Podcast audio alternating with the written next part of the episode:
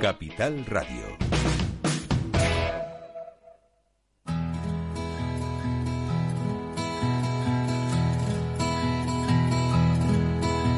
Comienza la caja de Pandora. Al verte sonreír. Al verte sonreír.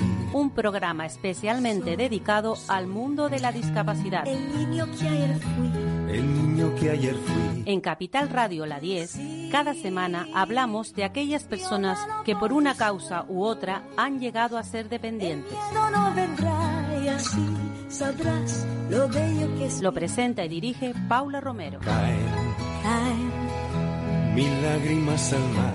mil lágrimas al mar. Tú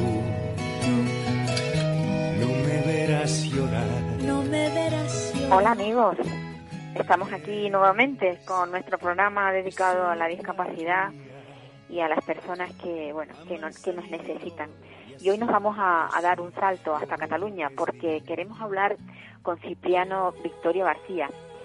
Él mm, lleva muchísimo tiempo presentando semanalmente una pancarta en las inmediaciones de donde eh, vivió su madre, en una residencia en la que falleció y ella él quiere que bueno que se recuerde a su madre a Alicia. Alicia merece ser recordada igual que ella todas las personas que han fallecido en residencias pues con esta pandemia. Buenos días Cipriano. Hola, buenos días. cómo andamos Bien, con las bien, mismas bien. ganas de salir a, a, a levantar la pancarta Bueno, sí, tengo que ir esta semana y en principio tengo pensado de, de pasar el viernes. Hoy de todas formas hace un mal día aquí en Cataluña. Y el viernes pues pues estaré allí como como bien has dicho, ¿no? Toda la semana me estoy en la residencia de Sofos, es una residencia que está aquí en San Joan de Espí, en Barcelona.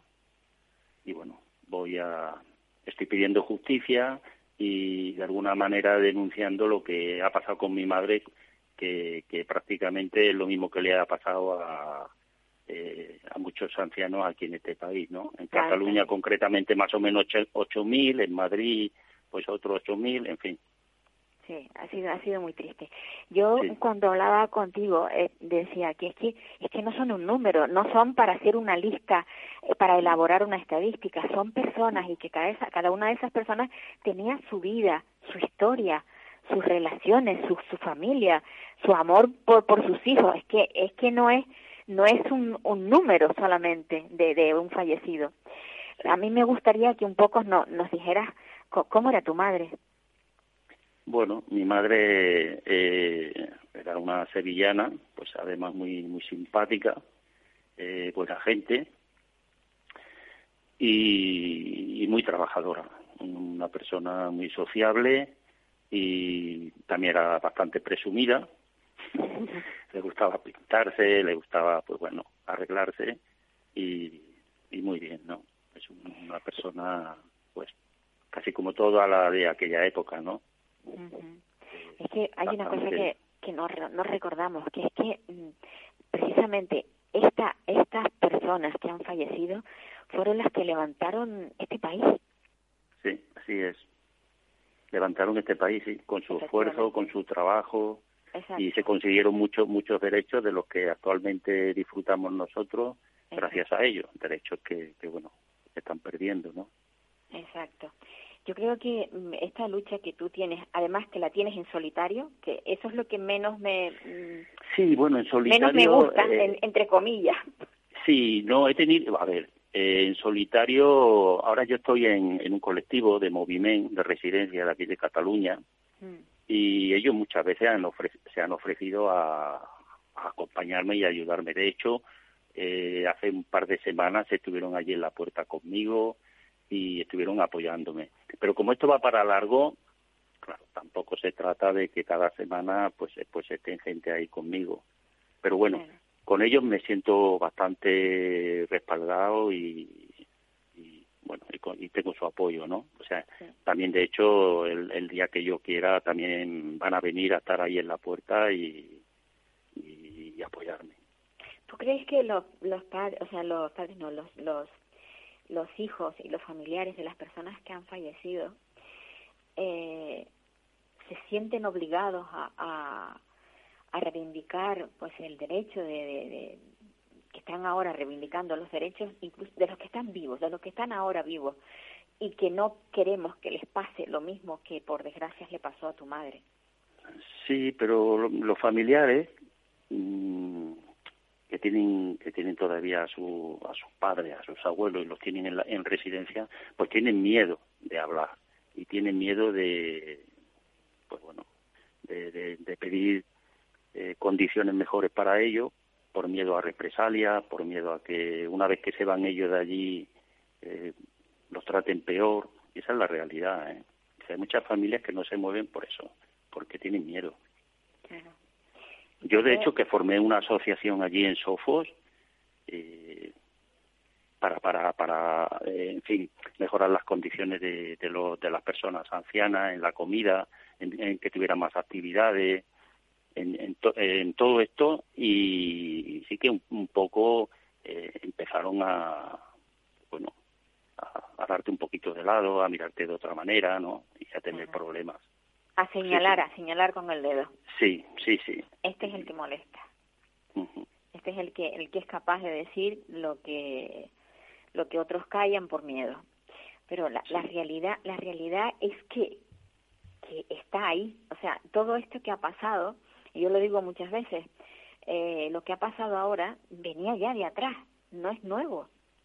Uh Ha tenido no, no, que llegar no, la pandemia para que se descubriera todo toda la opacidad y todas las cosas que pasaban en esa... Sí, ahí lo que pasa que, bueno, en la residencia es un negocio, está claro, y, y cada vez se están metiendo eh, fondos buitre, eh, mm. empresarios, multimillonarios, que, que vienen a, a, ganar dinero, a llenarse el bolsillo con las personas ancianas. Entonces, los ratios, pues, hay muy poco personal. Después, el personal eh, normalmente suele ser de contrato, muy precario, y que tienen miedo de, de hablar. Yo, de hecho, cuando estaba allí en Sofo, no he tenido manera de saber eh, quién era el, quién, quién, componía el comité de empresa, ¿no? Para hablar con ellos. Claro, Incluso claro. muchos de ellos están elegidos a dedo. Sí, sí. Ese, ese, ese es el problema, ¿no? Que, que las residencias eh, están para no no para cuidar a, a, personas ancianas. No quiero generalizar, a lo mejor también hay algunos que lo hacen bien, ¿eh? Pero pero la mayoría, eh, pues bueno, vienen, vienen a ganar dinero, a lucrarse con las personas ancianas. Y, y la manera de, de, que haya beneficio es, pues, con una comida de, de, de peor calidad, pues claro. teniendo menos personal. Ahí. Ellos van buscando eso. Lo, lo, ¿Sabes qué? Que, o sea, hablamos mucho de, de las residencias de mayores, pero eso también ocurre con las de residencias de personas con discapacidad. Claro. Y a mí me gusta lo, que, hacer... lo que hablamos, aún, pe sí. aún peor, aún peor. Sí, sí. A mí me gusta hacer hincapié en esto porque parece que solamente nos, nos estamos ocupando de las residencias de mayores, pero las residencias de mayores, los ma mayores tienen la suerte de que quienes están defendiéndoles son personas jóvenes porque son sus hijos. Pero en cambio, las residencias de personas con discapacidad, quienes defienden a estas personas son sus padres, que ya son mayores, y algunos ni siquiera tienen padre. Entonces, Totalmente este, de acuerdo. Sí, sí este, sí, este sistema hay que cambiarlo en general. Bueno, en eso hay estamos, que... ¿no? Por suerte sí. hay plataformas, hay colectivos que, que, que, bueno, en la medida que podemos vamos haciendo cosas, vamos denunciando. Eh, hay, ha habido muchas denuncias a Fiscalía y, como ya sabes, pues las está archivando todas, ¿no? Eso es yo, malo. de hecho, yo, de hecho, denuncié lo de mi madre a Fiscalía y además aportando imágenes imágenes que, que me cuestan de, de verlas uh -huh. y, y, la archivaron, o sea, la archivaron. Qué doloroso es esto, qué doloroso es. Y, y no, es que a, a, mí lo que me realmente me produce extrañez es que estas cosas no, ¿por qué las archivan? ¿Por qué no siguen adelante? ¿Por qué no se hacen investigaciones? ¿Qué, qué es lo que hay detrás de todo esto? Mm, ¿Qué, qué poder tienen las residencias? no sé, es que sorprende mucho. Pues sí, pues sí, pues tienen tienen mucho poder, ¿no? Los fondos buitres se ve que no, pues bueno, que, que mandan mucho y que tienen mucho poder, es así, es así de, de cruel, pero en la, en la realidad. En la realidad. Y aquí, por ejemplo, en Cataluña, que En Madrid ya sabes que votaron en contra de una comisión de investigación.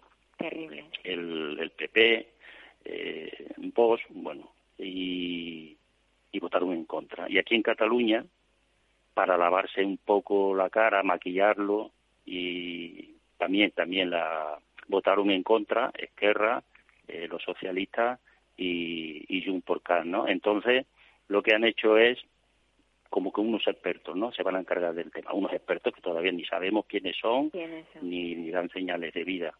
Entonces, pues, por lo que estabas comentando, ¿no? ¿Qué poder tienen que, que, que, ni políticos, eh, bueno, no se atreven o hay políticos también que están implicados, no lo sabemos, ¿no?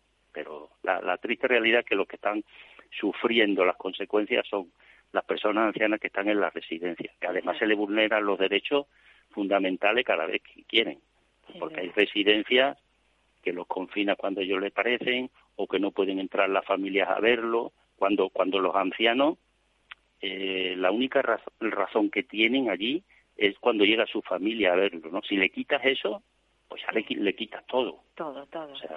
exactamente. Los, tienes como, como si estuvieran presos.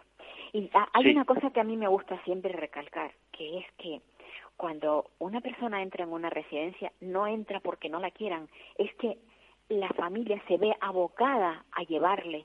Claro, por claro. hay mucha gente que piensa, claro, hay, hay mucha gente que necesita grúas para ir al lavabo y, necesitan una serie de cosas que tú en casa no puedes tener o que ya llega en un momento que por circunstancias de, de, trabajo, de, de, en fin, de muchas situaciones diferentes que hay en la familia que lo llevan porque ya no queda otro otro remedio. exactamente. Porque yo de hecho he tenido a mi madre muchos años que ha estado con nosotros, una, una, una señora que, que nos ayudaba, que cuidaba de ella mientras nosotros trabajábamos, pero llegó un momento en que mi madre ya necesitaba, eh, pues eso, un sitio donde, donde, aunque nosotros fuéramos, que de hecho íbamos todos los días, pero necesitaba una atención que ya no, no le podíamos dar, ¿no? por circunstancias de trabajo, por, en fin, por mil cosas. O sea, que no es porque se lleven a, no llevemos a nuestro padre a la residencia porque no lo queramos quitar, ni mucho menos. Eso, eso no es así. Eso, eso es importante, que, se diga para que se tome conciencia. Yo creo que esto es algo que, que la sociedad debe tener muy en cuenta, porque al final todos vamos a ser mayores y el que no lo piense Mm, pues será que piensa morirse antes, pero vamos, lo normal es que lleguemos a, mayores, ¿no? a ser viejos, esa es la palabra. Pero bueno, en fin. Pues Además, mucho cuando llevamos nuestros padres a la residencia, tampoco, mm, en fin, pensábamos que iban a funcionar tan mal, ¿no? Claro, claro. Y, porque tú piensas que allí, entre que tú la visitas y le dan unos cuidados, pues está, está en, a ver, deberían de estar bien, otra cosa es que luego ellos, pues lo que hemos dicho, que como van buscando de llenarse los bolsillos, las personas ancianas no sean bien atendidas, pero es responsabilidad de ellas. La familia no, la, la, la familia muchas veces, el tener una persona allí, le cuesta 2.500 y 2.800 euros al mes. ¿eh? Y 4.000, ¿eh? Y 4.000. O sea, si Hay residencias de, personas con discapacidad que una plaza vale 4.000 euros. O sea que... Imagínate. Pues sí, pues sí. Mm pues bueno, no sé, creo que vamos a tener que estar muchos días, muchas semanas y muchos meses hablando de esto porque no puede parar. Así que te agradezco muchísimo, Cipriano, que hayas participado en nuestro programa. tenemos, yo te lo agradezco, yo te lo agradezco mucho a ti por, por, por darnos voz y bueno, cuando quieras, pues bueno, aquí me tienes. Yo voy a seguir con la lucha, voy a estar en cada semana en la residencia Sofo, reivindicando justicia para mi madre y, bueno, y para, para, para también para las demás personas ¿no? que, que, le ha pasado lo mismo. Pues mucho ánimo, mucho ánimo y que, y que siga siendo así, tan reivindicativo. Un abrazo. Muchas gracias igualmente. Adiós. Pues esto es lo que hay, amigos. Yo, yo es que eh, he pensado que cada semana voy a ver si traigo a algún familiar de, de alguien que se le haya, haya fallecido en estas circunstancias, un poco para, para poder recordar que, que eso, que no son números, que son personas que tenían una vida y que por desgracia pues han muerto en unas circunstancias que no eran las mejores. Porque está claro, todos vamos a terminar muriendo, así que la vida es así, el que nace muere. Pero hay mejor forma de morir que en una residencia con poca atención y, bueno, y todas esas cosas que, que sabemos, pero de las que no tenemos pruebas. Bueno, pues ahora nos vamos a Gran Canaria, porque en Gran Canaria queremos hablar con con Juan Manuel Perdomo Cabrera. Él es responsable en Gran Canaria de la Federación de Enseñanza y Servicios Socioeducativos de Comisiones Obreras. Hola, Juan Manuel. Hola, buenos días. Estoy oyendo algo por medio, no sé si se... Sí, disculpa, ¿Estás perdona. ¿Estás en buen sitio? Me coge en una videoconferencia, perdona, ya está. Oh, bueno, pues para hablar con con Juan Manuel Perdomo, que creo que estaba ahora en una videoconferencia, a ver si conseguimos, no, ya, ya, ya, conseguimos que no se oiga. Vale, vale. Juan Manuel, disculpa, disculpen. A ti y a todos tus oyentes. Sí, yo, yo estoy muy sorprendida porque cuando yo me enteré que las residencias de personas con discapacidad eh, pertenecían, estaban afiliadas a la Federación de Enseñanza, yo decía, pero ¿por qué si las residencias lo único que hacen allí es tener una, una vida, o sea, dormir. Allí no, no hay enseñanza como tal. Entonces, me gustaría que un poco nos explicara eh, qué, qué es lo que hacen los trabajadores en las residencias de personas con discapacidad. Eh, bueno, eh, no solo es atender las necesidades que cada persona usuaria de, de esos centros tiene, sino también se le enseña diferentes herramientas para que en la medida de sus posibilidades pues tengan una cierta autonomía dentro, vuelvo y repito, dentro de esas limitaciones que, puedan padecer. Ajá.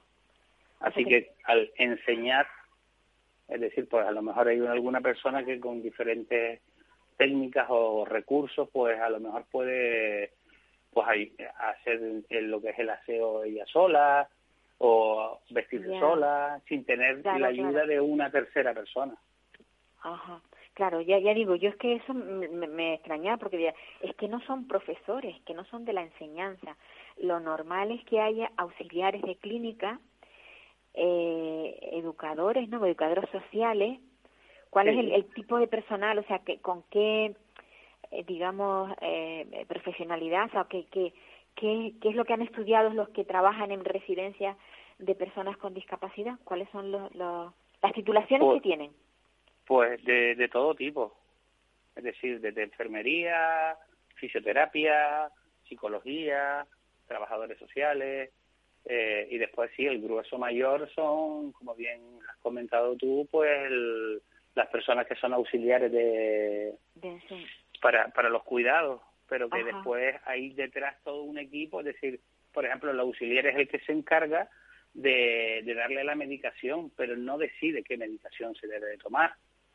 ¿Vale? Eso viene por, por parte de un enfermero que está especializado, para eso tiene su, su titulación. O, por ejemplo, si tiene que hacer una serie de ejercicios, pues el auxiliar eh, le, le ayuda al fisioterapeuta a, a realizar esos ejercicios.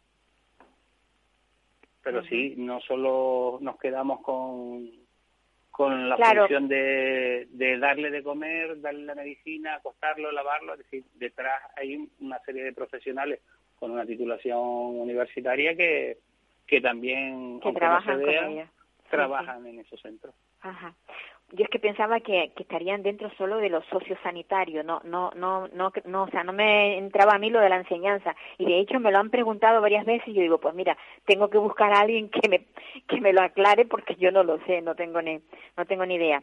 Ustedes participan, eh, o sea, hay delegados, digamos, de, de mm, de personal, sí. Sí, de personal que participan en, en la mesa de negociaciones donde se cuecen, digamos, donde se eh, dice vamos a tener esta ratio para este tipo de personas. ¿Son ustedes participantes en esa mesa?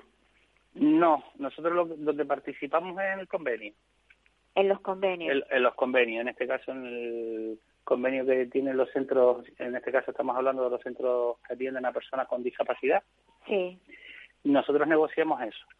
La, quien decide la ratio y demás, pues un grupo de expertos, por decirlo así, expertos, que, probablemente no hayan pisado un centro de eso en su vida, eh, que viene de parte del ministerio.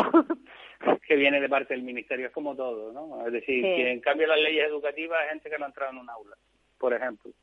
Pues en este caso es así, estos son directrices que vienen marcadas por el ministerio. Ajá. Y todos sabemos, todos sabemos que eh, la la discapacidad, trabajar con personas con discapacidad es sumamente difícil.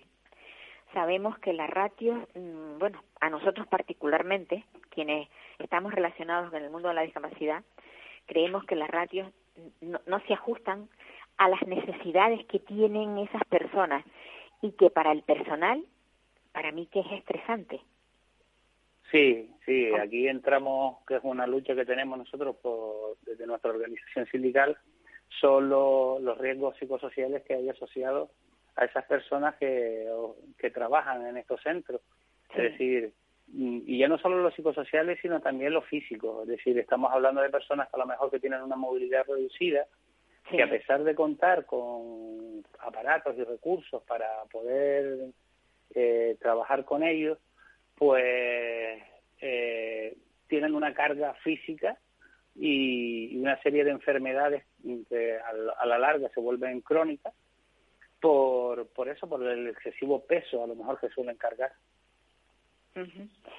Sí, bueno, en esa, en es, o sea, esos delegados no pueden presionar para que el, bueno, esa ratio no sea la que les impongan, sino la que esté de acuerdo con las necesidades o eso no, ustedes no pueden impugnar, no pueden decir, no, no podemos trabajar así, no podemos hacerlo. Vamos a ver, sí, nosotros ¿Hasta, qué punto, ¿Hasta qué punto puede presionar un, un, esto, un empleado para que cambien eh, dentro de las residencias, digamos, pues, que el personal sea el necesario, no el que pongan que siempre es menor del que realmente se necesita? Eh, sí, normalmente eh, yo te hablo de la experiencia de, que tenemos aquí con el Cabildo de, Gran Canaria. Eh, nosotros sí podemos impugnar los pliegos que salen a concurso. Eh, lo que pasa es que normalmente, vuelvo y repito, los organismos se suelen llevar por lo que viene de las directrices de, de arriba, del, Ministerio, por decirlo de alguna manera, de, las instancias superiores y, ponemos en conocimiento de todo esto que te estaba contando, esos riesgos psicosociales, esas fatigas crónicas que sufren estas personas que trabajan con... y suelen tenerlo en cuenta. Por lo menos te hablo yo desde la experiencia del Cabildo Gran Canaria. El Cabildo Gran Canaria, por ejemplo, si la radio suele ser eh, pues un cuidador por cada cuatro usuarios, el Cabildo aquí es un, abre un poco más la, mano y, y, suele reducirlo, es decir, no, no, no carga tanto. Te pone uno para tres. ¿Uno para tres? Por ejemplo. Por ejemplo. Por ejemplo, que quieras que no reduce un poco, no es lo ideal, vuelvo y repito, no es lo ideal porque estamos hablando de personas, personas que encima no pueden valerse por sí mismas, que necesitan la ayuda de, terceras personas y que y que si encima están sobrecargadas de trabajo, pues una mala eh, atención le vas a prestar, ¿no? Claro. Pero que si, si nos pusiéramos puristas y dice, mira, a mí lo que me estipula la ley es uno para cada cuatro, de ahí no me muevo.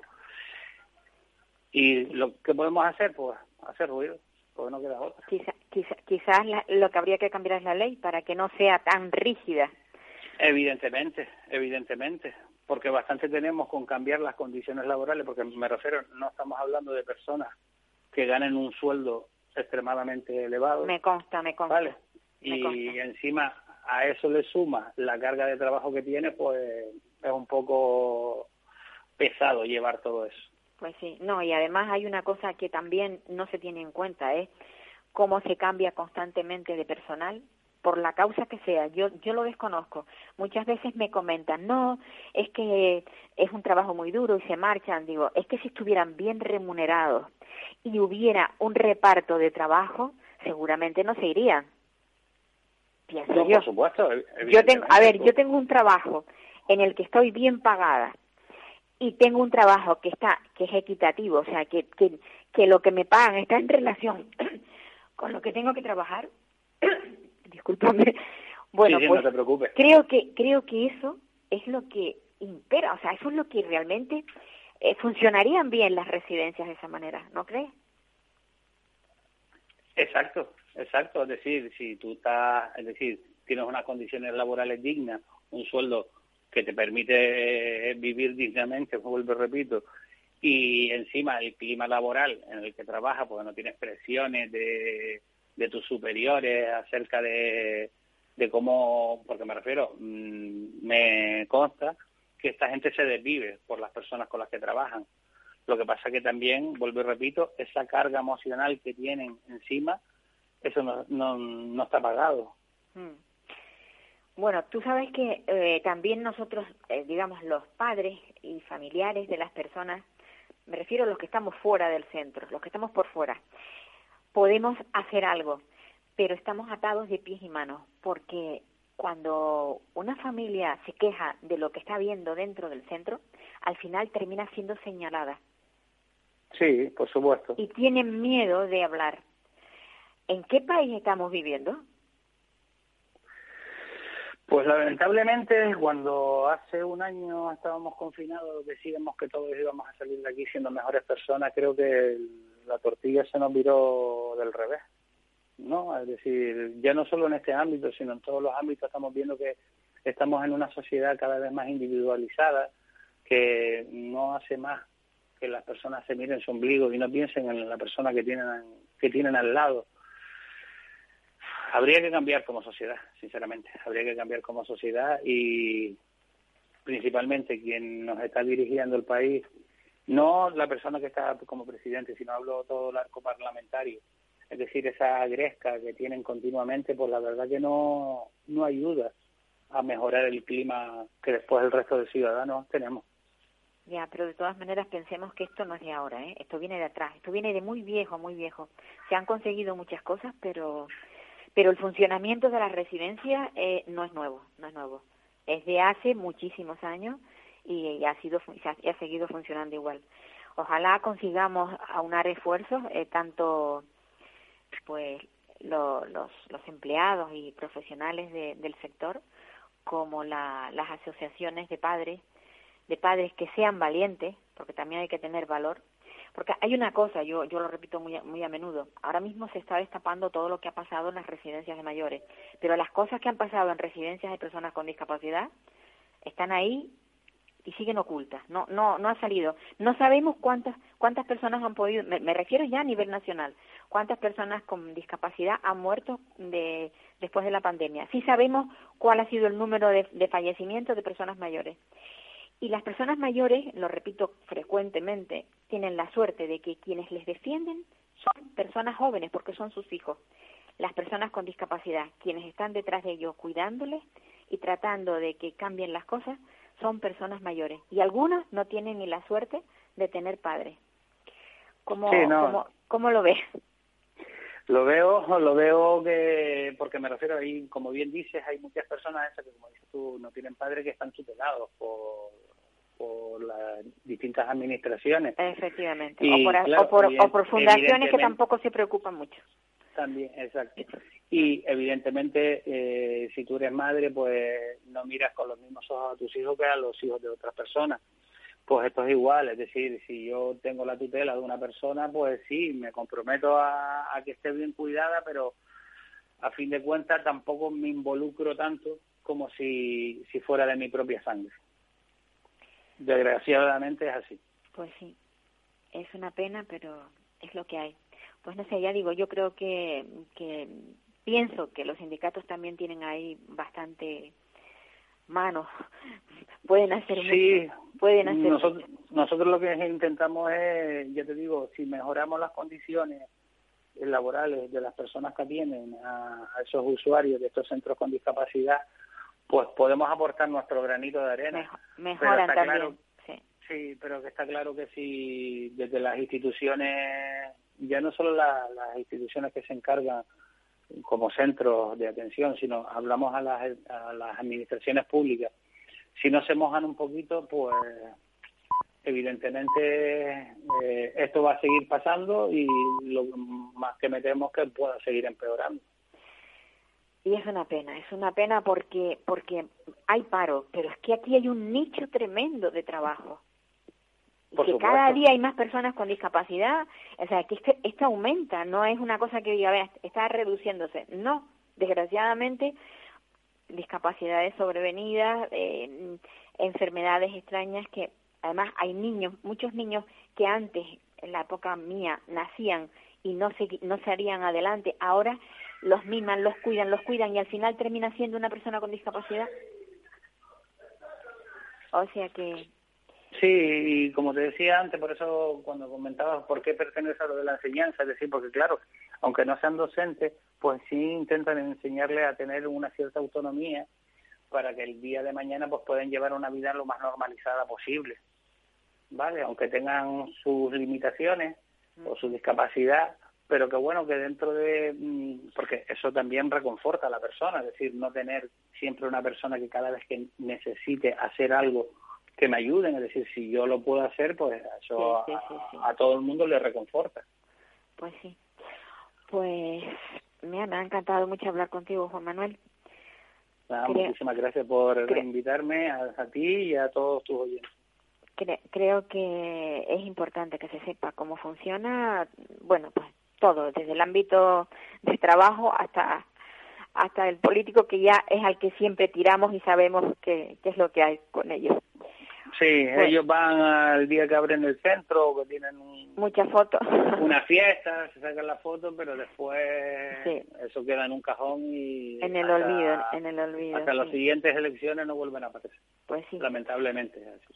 Un abrazo y, y ánimo para seguir en la lucha. Muchísimas gracias. Hasta luego. Un saludo. Bueno, pues es lo que hay. Yo quería averiguar por qué, el porqué de, esa federación de enseñanza ya, ya me han sacado de la duda. Que, que sí, que es cierto, que en las residencias también hay personas que, bueno, que de alguna manera, cuando les da tiempo, porque claro, entre, entre darles de comer, bañarlos, vestirlos, eh, acostarlos, que son, es lo que diariamente se hace, el resto de actividades bien pocas suelen ser. Pero bueno, suelen ser pocas precisamente por, por falta de personal. sí. Bueno, pues nos vamos a ir hasta el norte. Vamos a volvemos a, a Tenerife y nos vamos al norte a, la- a- a hablar con la asociación Apreme. Voy a hablar con la con la directora de Apreme, que es Beatriz Dorta. Ella es el, el alma mater de esta asociación y que nos va a contar algo muy muy bonito y muy inclusivo. Hola, Bea. Muy buenos días, Paula. Qué, qué bueno volver a hablar contigo a través de las ondas después de tanto tiempo. Pues sí, la verdad que sí que es muy agradable, sobre todo cuando hablo con una persona como tú que es que no para, porque yo te admiro Sí. muchísimo porque es que de verdad eh, tienes una inventiva, constantemente estás, estás creando proyectos uno detrás de otro y eso es Sí, muy sí, bueno. yo digo que, que al equipo, digo, dentro de poco ya me dejan de hablar, porque los tengo en jaque continuamente y, y le digo, ellos todavía me siguen hablando, todavía me siguen, pero vamos, dentro de poco ya me mandan a paseo. Yo, yo sé que esta, esta asociación da cobertura a, a un grupito de personas con discapacidad en la zona norte, pero, pero es un grupito pequeño, ¿verdad?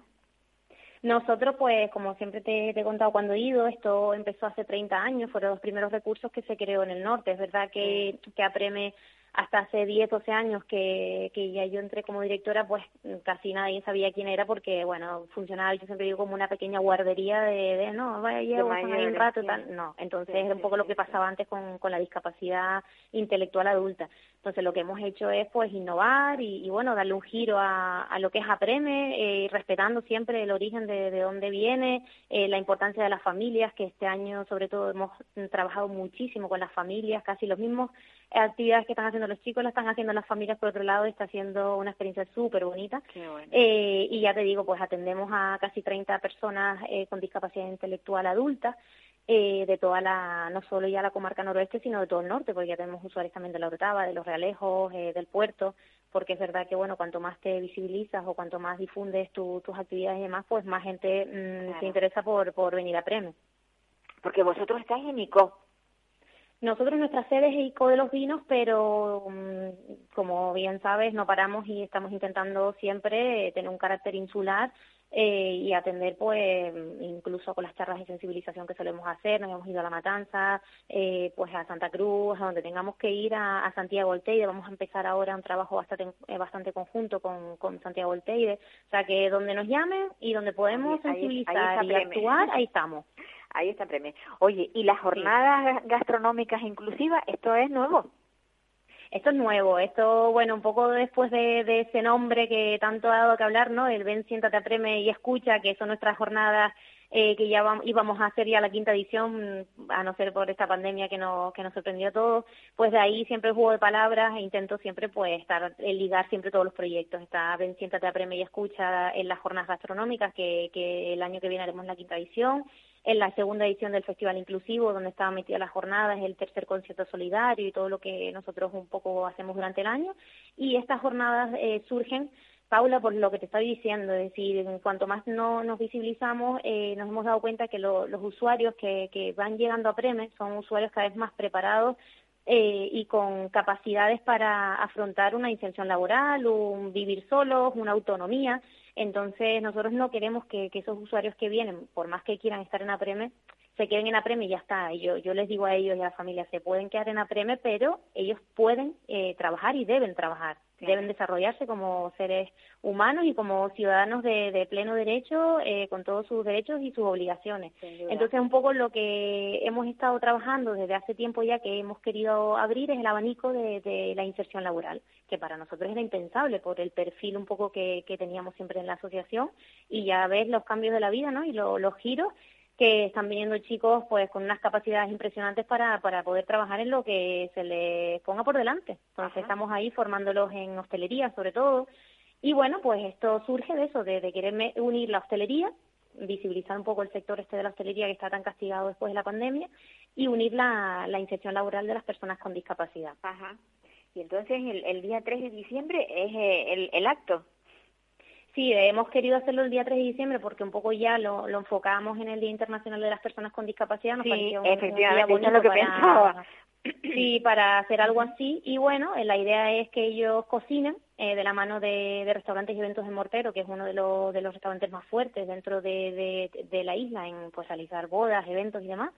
y, y, bueno, ellos van a ser los camareros, van a hacer los pinches de cocina, va a haber un show cooking en directo donde ellos van a emplatar el, el, los, los diferentes platos con el chef y, bueno, van a ir equipados, uniformados y de todo, ya están practicando y, y están súper ilusionados. Me imagino.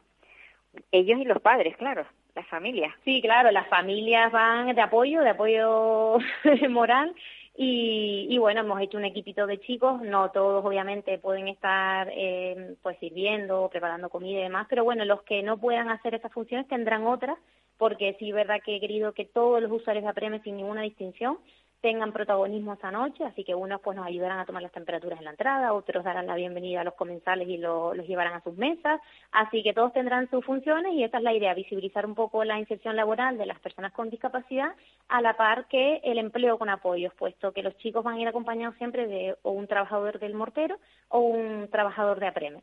Visibilizando un poco eso, lo que todavía no, no está tan visibilizado, que es el, el empleo con apoyo. ¿Habéis necesitado aportación económica para el proyecto? Eh, bueno, la, la, las jornadas tienen, como se va a servir una cena, eh, tiene una entrada de, 20 euros, eh, precio adulto y niños hasta 12 años que son 15 euros. Pues la cena va a haber todo, unos entrantes, un primer plato, una ensalada de queso fresco, dulce guayabo y vinagreta de millo, el primer plato un solo mío de cerdo con salsa de tintilla canario y el postre que va a ser un cremoso de chocolate blanco con helado de chocolate negro. Y bueno, todo esto, bebidas y todo incluido, eh, por el precio de 20 euros. Lo que he intentado es eh, junto con el mortero, pues eh, convencer a muchísimas empresas que, que colaboren de forma pues desinteresada, eh, pues con todo tipo, ya sean servicios, pues Perdigón, por ejemplo, montando toda la, lo que son sillas, mesas, el ocero con las vajillas, que hay que mover mucha gente para, para desarrollar esto. Y tenemos el patrocinio de, de Caixa también. Y pues con esto y con toda la ayuda de todas las empresas de, de la zona y de la isla, pues hemos tirado para adelante con este, con este proyecto tan bonito. Pues sí. ¿Dónde está situado el, el, lugar del evento? ¿En el propio restaurante El Mortero? No, no, no, que va. Eh, pues nos han prestado, también como en Nico nos conocemos todos, pues a través de también de una persona conocida, nos han prestado una, una nave industrial de mil metros cuadrados, donde caben muchísimas personas cumpliendo con la normativa COVID, pero no. Claro, es que, es que ahí, ahí, ahí entraba yo, es decir, como, como estamos con el problema este de la COVID, como pues mira, pues si el aforo me permite por mil metros cuadrados, a lo mejor 400 personas, pues nosotros vamos a meter 200 nada más. Entonces va a haber mucho espacio entre las personas, mucha eh, distancia de seguridad, y aparte pues cumpliendo con toda la normativa, carteles especificando las medidas, eh, pues cumpliendo con todas las medidas de un evento de restauración. Ya. ¿Y dónde, dónde dijiste que estaba situado? Esto está en el polígono Las Almenas, que es el polígono industrial que hay aquí en ICO, que es a la entrada de, cuando ya vais entrando por, por la zona principal de ICO, cuando vienes en Santa Cruz, pues Buen Paso, El Empalme, por todo esto por ahí. O sea que la zona de aparcamiento está, está mm, garantizada, garantizada, evidentemente. Sí. Sí, sí, por supuesto, hay un montón de espacio, eso es lo mejor, la, todo el aparcamiento que, que hay. ¿Y esto qué va a ser, una cena o una, o es una cena, es una cena que está elaborada por el mortero junto con los chicos de Apreme. Entonces, bueno, el mortero es un restaurante que en la isla bastante conocido, sobre todo en el tema de eventos, y aquí Nico pues es un restaurante también bastante reconocido del, del municipio. Y ellos pues durante todo el día van a estar cocinando ese menú con, con el chef, con Alejandro Luis, y luego pues va a haber un emplatado, servir y demás. Beatriz, eh, con el tema de la pandemia, ¿habéis tenido algún fallecimiento eh, de, de alguno de los críos, de los chicos que, eh, que, han, que acudían a tu... No, no, gracias a Dios. la verdad que nosotros suerte, hemos sido los primeros centros en vacunarnos. De discapacidad fuimos el primero en recibir la segunda dosis casi de Canarias. Y sí es verdad que tuvimos un usuario con, con COVID que estuvo ingresado, pero mm, vamos, tocando madera, salió. no, salió ahí mm, airoso y bueno, gracias que también estaba vacunado desde hacía muchísimo tiempo. Y nada, esto es convivir con lo que nos ha tocado. Es verdad que en APREME pues ellos están en grupo burbuja todavía, eh, esto les ha costado muchísimo a ellos aceptarlo porque ellos ya quieren estar todos juntos y es algo que a mí me ha costado muchos problemas con ellos porque no lo entienden, se cansan también ya de estar tan reducidos y bueno, es lo que es lo que hay que hacer y, no podemos hacer otra cosa. ¿Y cuál es el, el, el, o sea, las edades, que, cuáles son las edades comprendidas? O sea, cuando termina la escolarización, que se quedan ya sin poder ir al colegio, ya es cuando entran ahí en, el, en la en la Nosotros tenemos incluso usuarios que están todavía en aulas en clave. Nosotros tenemos usuarios que ¿Ah, están pues 16, 17, sí. A partir de 16 hasta, pues, teníamos una usuaria hasta hace muy poco de 63 años. Eh, pues ahora mismo no sé exactamente la edad, pero estamos en 50 y largos, picándolo los 60, sí. Claro, claro, además son, son personas mayores que a su vez tienen padres mayores, evidentemente. Exactamente, eso es una de las, bueno, tú lo sabes mejor que nadie de, de los hándicaps, ¿no? De, de la discapacidad adulta, que ya pues hay un momento en el que las familias eh, hay que empezar a mover ya qué va a pasar, ¿no? Y quién se va a hacer cargo. Y bueno, pues la pues realidad de, la, de las personas con discapacidad que bien conoces tú. Pues a, a ver una cosa, porque eh, APREME ha, ha hecho ha, ha dado cobertura a muchas cosas, pero se ha planteado a Preme eh, pensar en el futuro, en ese futuro de, residencia, por ejemplo? Sí, claro. Eh, nosotros, eh, de todo el abanico que, que, puede tocar la discapacidad adulta, todo lo tenemos, eh, lo, lo tenemos eh, trabajando o lo queremos trabajar. ¿Qué pasa, Paula? Que luego nos encontramos pues con un hándicap. Primero, que, que estamos en ICO, que aunque ustedes no lo crean, la gente de la área metropolitana no sabe lo que cuesta eh, difundir algo eh, en ICO, porque yo siempre digo que si lo que ha hecho APREME, que ha sido pionero en pues trabajar sexualidad y discapacidad, en crear unas jornadas eh, de, desde una entidad crear unas jornadas innovadoras y, que han sido diferentes, eso se hace en otra entidad en Santa Cruz y tendría mucha más cobertura. Aún así, pues nos hemos movido y hemos siempre tenido mucha mucha difusión. Ahí está, pues nuestros seguidores en Facebook, que somos las entidades que más tienen en toda Canarias. Pero es el doble de trabajo, te lo aseguro. Entonces, claro, eh, conseguí, pues en una, una parte residencial que estamos luchando desde tiempo, empezar con pisos tutelados simplemente, con, con pisos de, de a lo mejor cinco plazas, empezar con, con las situaciones más urgentes que tenemos en, en APREM, pero es que te encuentras con muros de hormigón eh, continuamente en las eh, administraciones públicas. Y es desgastante porque uno quiere em, seguir haciendo cosas nuevas, eh, quieres eh, hacer cosas diferentes y hay un momento en que te cansas porque estás luchando con la financiación, estás luchando que te estabilicen una financiación porque haces una labor que creo que que es ya para, para decir, pues oye, gente, me quito el sombrero porque no han parado, es impresionante la calidad que tienen de servicios, la, calidad que tienen los chicos, y hacen surf, hacen golf, van a quinoterapia, van a terapia canina, eh, tienen risoterapia, musicoterapia, intentamos mm, toda la parte más terapéutica de trabajarla, aparte de los talleres que hacen, tenemos servicio de transporte, servicio de comedores, que no, no, abarcamos todo, pero eso también cuesta muchísimo dinero y es continuamente ir a Santa Cruz, pedir dinero, subvenciones, esperar que te lleguen, cuando no sabes si te llegan o no te llegan, adelantar ese dinero sabiendo que a lo mejor no te vienen los proyectos, entonces es una incertidumbre eh, trabajar así impresionante. Entonces, ya luego cuando quieres trabajar cosas más grandes, como por ejemplo pues una mini residencia, como lo que hemos estado intentando hacer, es que te das de bruces contra la realidad que es las administraciones públicas. Y eso, y eso el no hay dinero. Que, respecto a, a, la, a la popularidad, digamos, de, de, de, la, de la asociación en sí, es que cada año eres capaz de traer a una personalidad para que presida esas jornadas que ustedes hacen, impresionante.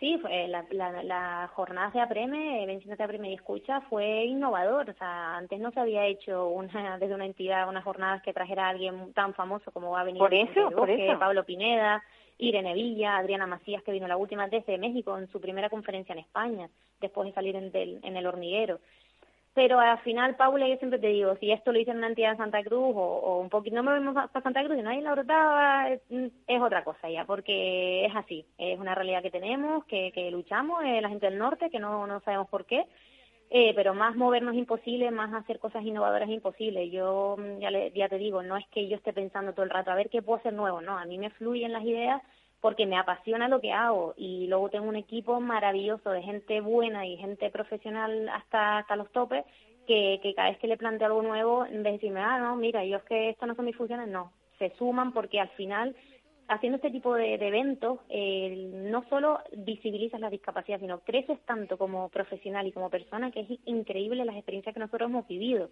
Pues, pues conocer un Vicente del Bosque, una Adriana Macías, yo estuve una semana entera con Adriana Macías, para allá, para acá, enseñándole toda la isla, eh, Irene Villa, esas lecciones de vida que te hacen ser mejor ser humano, sí o sí.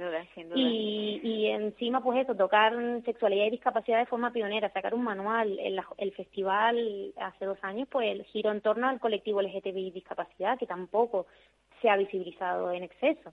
Entonces nosotros siempre, pues, donde hay un tabú, pues ahí vamos nosotros, porque, porque consideramos que en tabú todo, no hay. Todo, todo lo que me cuentas, se me acaba el tiempo. Pues nada. Muchísimas gracias por, por estar ahí al pie del cañón. Muchísimas gracias a ti por, por siempre darle cobertura a Preme y tratarnos siempre con tanto cariño. Un abrazo fuerte. Un abrazo, a ver, Paula. A, ver, a ver si, si el éxito de, de las jornadas es grande. Mm, esperemos. Muchas gracias. Vale.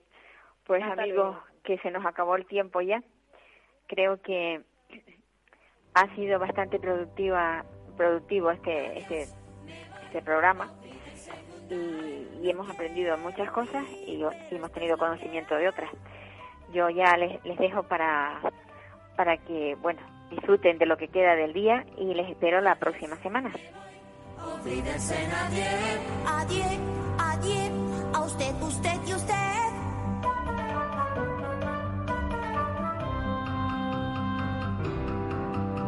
Adiós, me voy a oír el señor Me voy si hoy por fin pruebo el champán. ¿Puedo? No. Me voy, goodbye, en adiós. Me voy con un suspiro y un adiós, adiós.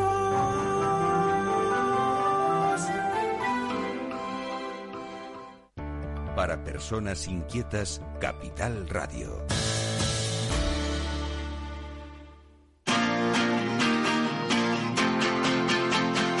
Capital Radio, música y mercados.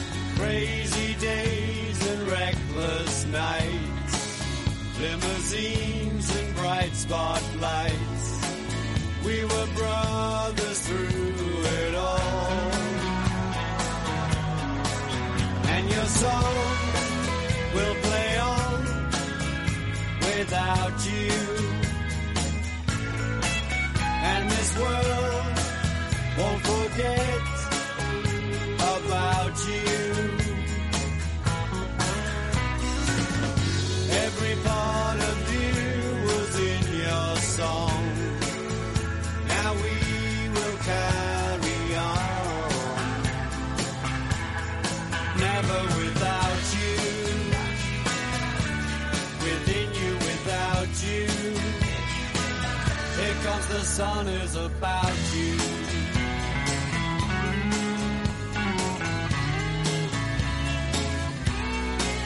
Here today, not alone with my memories. Life is strange, how things change, it's reality. You played a beautiful keeps on haunting me. I can always feel.